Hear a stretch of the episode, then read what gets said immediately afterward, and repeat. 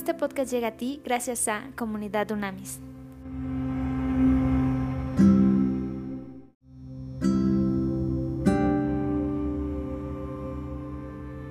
Trascendente día, Dunamitas. Comunidad Dunamis, hoy vamos a iniciar el estudio del último libro de lo que conocemos hoy como Nuevo Testamento en la Biblia y tiene que ver con el Apocalipsis. Es un tema que no mucha gente le entra porque es un tema cuando lo empiezas a leer complicado, hay gente que dice que no entiende nada y justo por eso vamos a estudiarlo con mucho detenimiento y mucha atención. Entonces, esto es muy importante y como siempre vamos a iniciar con una introducción del tema.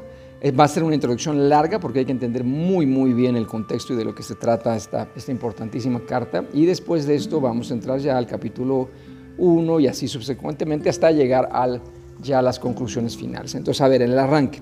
El autor es eh, el apóstol Juan, se plantea claramente esto que es el autor, eh, además Juan es el autor del Apocalipsis, el autor de las tres cartas de Juan y además del Evangelio de Juan.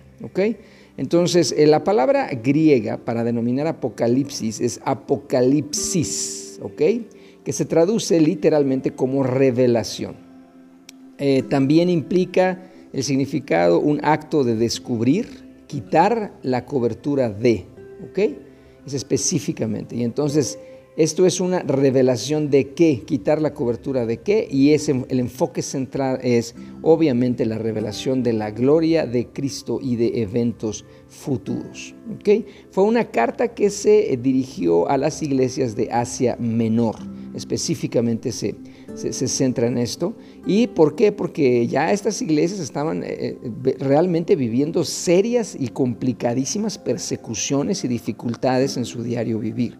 Y esto ocurrió en los reinados básicamente de Nerón. Nerón reina en Roma en el 37 al 68 después de Cristo y Domiciano en el 81 al 96 después de Cristo. Y estos dos emperadores romanos hicieron unas persecuciones brutales, brutales en contra de lo que se conoció como la iglesia primitiva, de las y los creyentes. ¿ok? Entonces, a ver, vamos a ver un primer enfoque. Hay hay eh, cuatro interpretaciones que tienen que ver con este libro. La primera interpretación se la llama preterista, ¿ok? Y eso implica el pasado. Esto lo que habla y el enfoque implica que son eventos y visiones del pasado, específicamente del imperio romano del siglo I después de Cristo. ¿ok?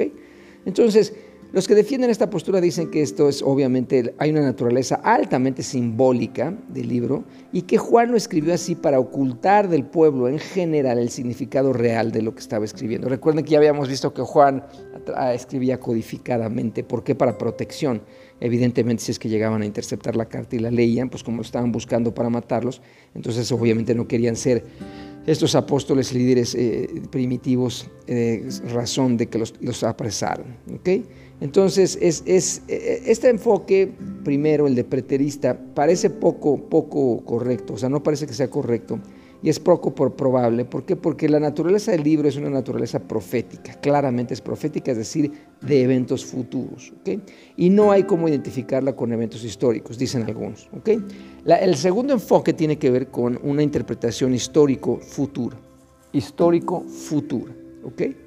Y esto, esto es una visión, lo que afirma esta tendencia es que es una visión panorámica de la historia desde el siglo I después de Cristo hasta el segundo, ojo, el segundo regreso de Cristo.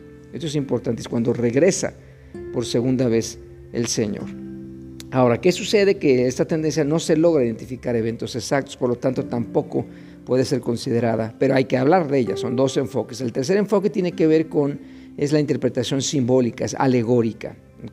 Y esto lo que, lo que defiende es que es el continuo conflicto entre las fuerzas del bien y del mal, y donde al final hay buenas noticias porque los buenos triunfan. ¿okay? Es una tercera interpretación.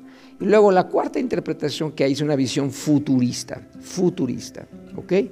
Entonces esto es, esto es interesante porque habla obviamente de eventos del fin de los tiempos, que esto es importante y esta interpretación se centra en esto, ¿ok? También se enfoca obviamente en el segundo regreso de Cristo, pero interesante que dice que esta interpretación lo que dice es que el capítulo 1 se refiere específicamente al pasado de Apocalipsis. El capítulo 2 y 3 discuten cosas de la época en ese momento de la iglesia primitiva.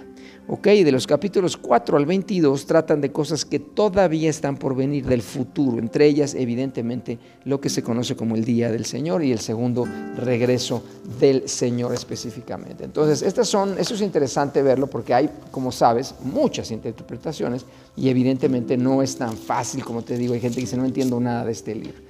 Ahora, otra cosa muy importante, el estudio específico del Apocalipsis se llama escatología, es decir, hay lo que cuando tú escuchas, que lo escuchas mucho cuando estás estudiando la Biblia, este concepto de escatología tiene que ver con la parte de la doctrina bíblica que habla precisamente de los postreros días, así se le denomina teológicamente, ¿ok?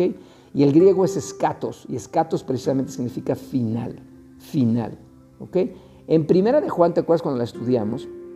Juan eh, escribe como el último tiempo. Entonces es muy claro, muy, muy claro que cada, cada generación a lo largo de lo que hoy llamamos cristianismo, evidentemente cada generación ha creído y pensado que es la última generación del tiempo. ¿Por qué? Que, es la, que en esta época todo el mundo dice, en esta época ya es evidente el regreso de Cristo, y es evidente, y, es evidente, y empiezan a demostrar que es evidente, y todo el mundo cree que es la última generación ya, ¿ok?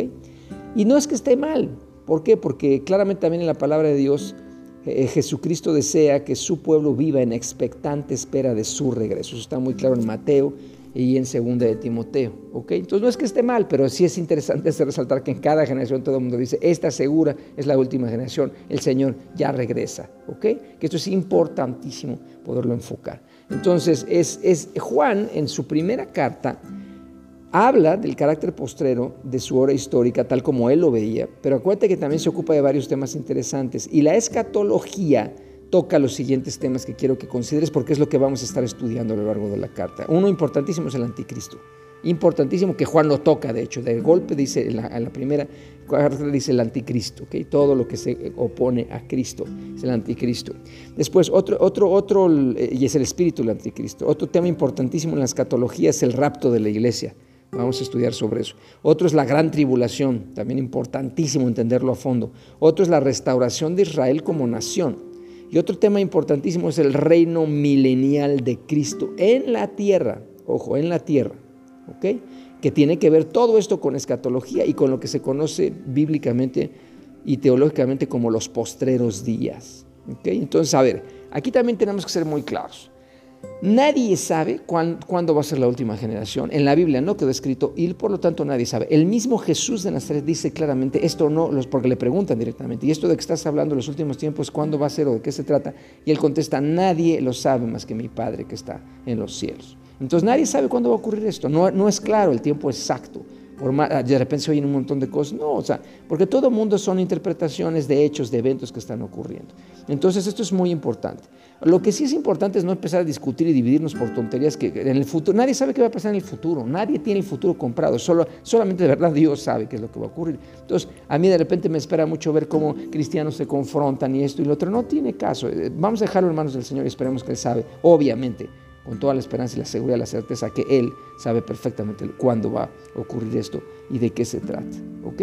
Entonces, esto es lo que eh, queremos eh, como introducción a arrancar de inicio y después vamos a hacer otra introducción mañana interesante de, diagramas muy interesantes que tienen que ver con cada uno de estos acontecimientos que te acabo de decir, que es importante. Y después vamos a hacer otra introducción sobre algunas preguntas interesantes que tienen que ver con Apocalipsis y luego de lleno entramos ya en el, en el, libro para tener contexto, y esto es fundamental siempre cuando estudiamos la palabra de Dios, es tener contexto, analizar las diversas interpretaciones que hay. ¿ok? Entonces se va a poner bueno, no te pierdas este podcast y reenvíalo a toda la gente que esté interesada en estudiar, en profundizar la palabra de Dios. ¿Y por qué? Porque de esa manera es una de las formas más maravillosas de conocer a Dios profundamente, a Cristo y al Espíritu Santo. Es una de las formas más hermosas. Estudiando la Biblia conocemos mucho más mucho más a una persona y en este caso es la mejor persona que hay en el, en el universo completo, que es nuestro maravilloso papá, papá Dios.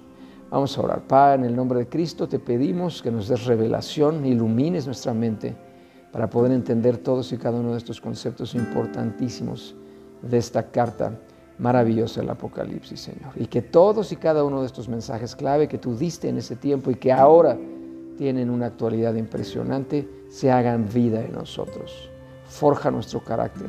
Ayúdanos cada día a ser mejores, a dejar atrás el pasado y enfocarnos en el presente y en el futuro, siempre, siempre con una fe poderosa y maravillosa y con una esperanza y un amor únicos que solo tú puedes darnos. En tu nombre, Cristo, pedimos esto, lo profetizamos, lo hablamos, pero sobre todo lo vivimos sabiendo que hecho, hecho está. Amén y amén.